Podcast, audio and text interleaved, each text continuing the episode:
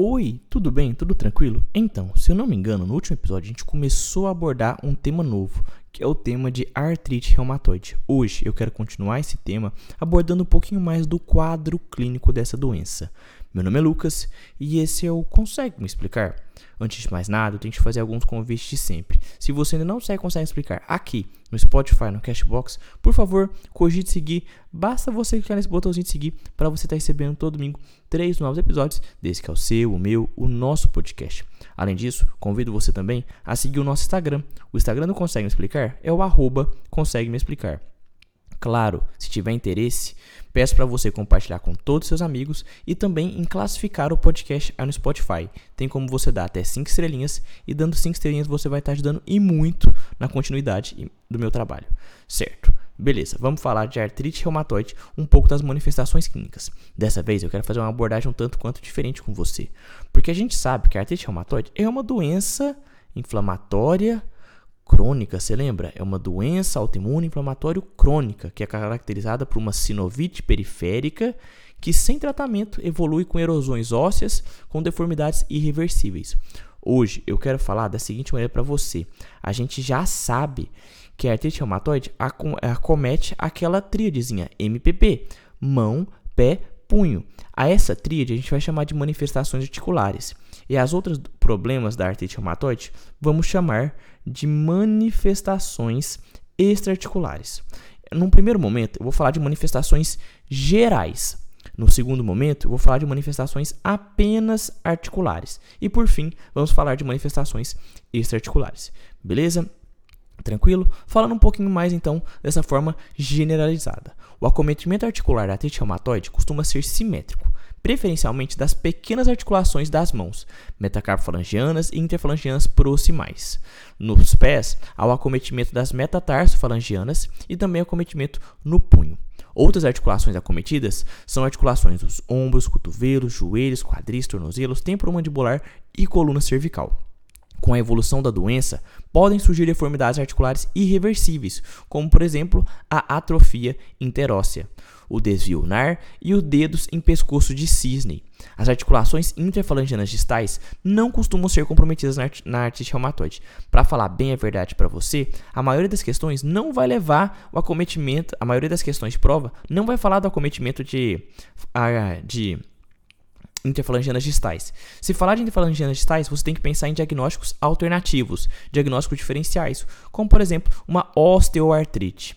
Nas manifestações extraarticulares, a gente pode encontrar linfadeno, linfadenopatias, nódulos reumatoides, vasculite cutânea, doença intersticial pulmonar, serosite, episclerite, escleromalácia perfurante, que ocorrem especialmente em pacientes de doenças mais graves e de pior prognóstico. Beleza, isso é de forma geral.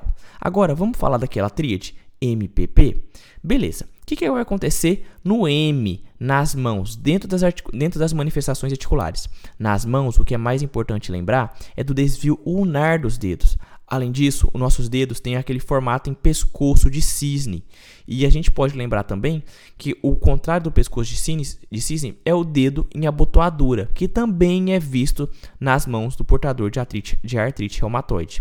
Então, nas mãos, é importante lembrar essa tríade: dedos em abotoadura, que são deformidades opostas ao pescoço de cisne, dedos em pescoço de cisne e o desvio ulnar dos dedos. Os dedos de, desviam para é, o lado ulnar, a gente sabe disso.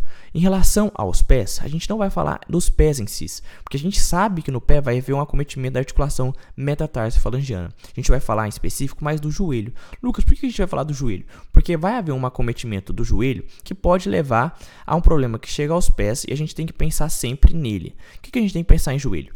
Pensou na relação de manifestações é, intra manifestações articulares da artrite reumatoide e falou dessa parte do joelho, tem que pensar sempre nos cistos de, de Baker.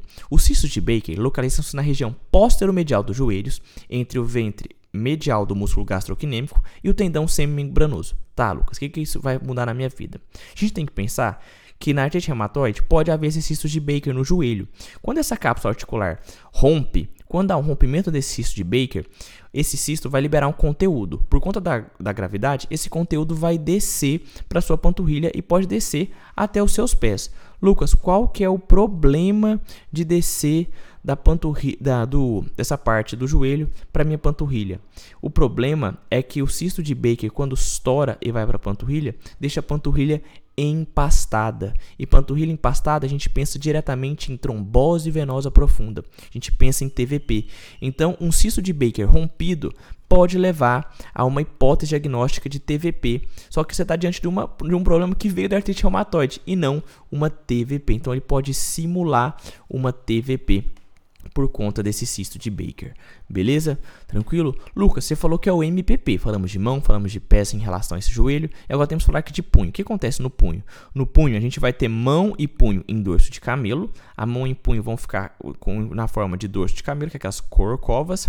E vai também haver, e a grande deformidade dessas desse punho do seu paciente pode levar à compressão do nervo mediano, o que vai levar a uma doença que você já conhece, que é a doença que é a síndrome do túnel do carpo. A síndrome do túnel do carpo resulta da compressão ou pinçamento do nervo mediano. A, a compressão pode ser causada pelo inchaço do tecido adjacente ou dentro do túnel ou por bandas de tecido fibroso que se formam na face palmar do pulso. Então, essa questão dessa, dessa mudança do seu punho para essa deformidade do seu punho, como em dorso de camelo, pode levar a uma compressão do nervo mediano, levando ao que chamamos de síndrome do túnel do carpo. Dentro das manifestações articulares, a gente tem que falar sempre de uma exceção. A exceção é, a, é, a, é uma questão que envolve a sua coluna vertebral. O que é essa exceção? É a exceção é falar sobre as articulações, sobre duas articulações do seu pescoço, em específicos da parte cervical. Entre C1 e C2, entre a articulação C1 e C2, pode evoluir com subluxação atlantoaxial, que são o nome dessas vértebras. Se houver subluxação atlantoaxial, isso é um problema muito grande, porque pode fazer compressão medular alta e levar até a morte do paciente. Então, dentro das manifestações articulares, não podemos esquecer dessa provável subluxação atlantoaxial que ocorre entre C1 e C2, que pode ocorrer entre C1 e C2 e levar até uma morte do indivíduo. Claro, essa subluxação atlantoaxial é muito mais rara de se ver, já que o paciente, no geral, tende a buscar tratamento. Dentro das manifestações extraarticulares, a gente tem que pensar que elas vão ocorrer quando tiver um alto título de fator reumatoide e alto título de CCP. Ah, Lucas, como assim? Quando tiver alto título de fator reumatoide e alto, alto título de CCP, eu tenho que pensar nelas? Sim, tenho que pensar nessas. Vai haver mais manifestações extraarticulares quando tiver maiores concentrações de fator reumatoide e anti-CCP.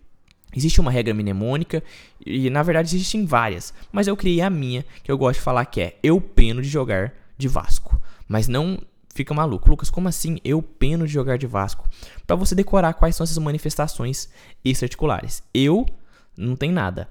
Peno, P de pericardite, N de nódulos, jogar, jo de jogren, no eu peno de jogar no Vasco. D de quê? Derrame pleural. Lembrar que esse derrame pleural é interessante porque ele vai ser, ele vai ter uma concentração de glicose que vai tender a zero. E vas de vasculite e co é uma, você pode falar vasca ou co, que é de Kaplan, que é uma pneuma, uma pneumocaniose, que é uma pneumocaniose. Beleza? Tranquilo? Até aí sossegado, né?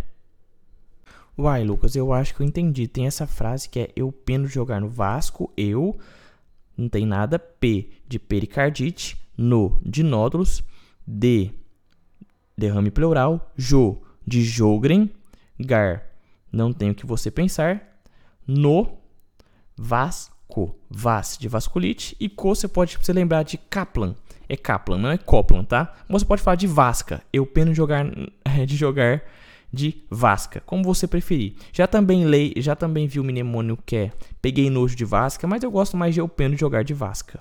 Mas tudo bem, então tem que lembrar de pericardite, nódulos, síndrome de Jogren, que é aquela síndrome seca, derrame pleural, que, que é dentro, dessa, dentro da derrame pleural, a glicose desse derrame tende a zero, e VAS de vasculites, e Kaplan daquela famosa palavra que é pneumoconiose. Pneumoconiose.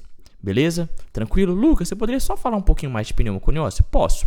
A pneumoco ou síndrome de Kaplan ou pneumoconiose reumatoide foi descoberta e definida por Kaplan em 1953 como associação de imagens radiológicas pulmonares arredondadas medindo de 0,5 a 5 cm de diâmetro.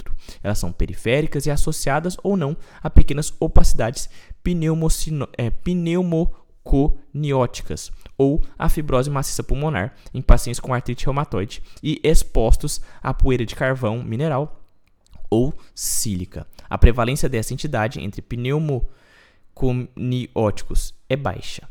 Beleza?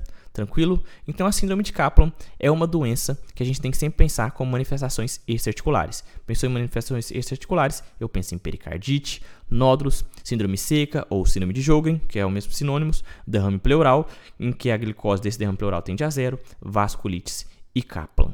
Beleza? Tranquilo? Era isso que eu queria falar com você sobre esse quadro clínico de síndrome de, de artrite reumatoide. Espero que você tenha gostado. Reforço, se você ainda não segue, consegue explicar aqui no Spotify, no Cashbox, por favor, cogite seguir. Basta você clicar nesse botãozinho seguir para você estar recebendo todo domingo os nossos três novos episódios. Além disso, convido você também a compartilhar com todos os seus amigos, a me seguir no Instagram, que é o arroba consegue me explicar. E claro, não deixe de dar cinco, suas cinco estrelinhas aí pro podcast e também de cuidar da sua saúde, porque nada mais importante do que estarmos com saúde. Espero que você fique bem, que você tenha um ótimo dia, uma ótima manhã, uma ótima tarde, uma ótima noite, dependente da hora que você esteja escutando. Muito obrigado por tudo. Você é um sucesso, meu companheiro. Fique bem.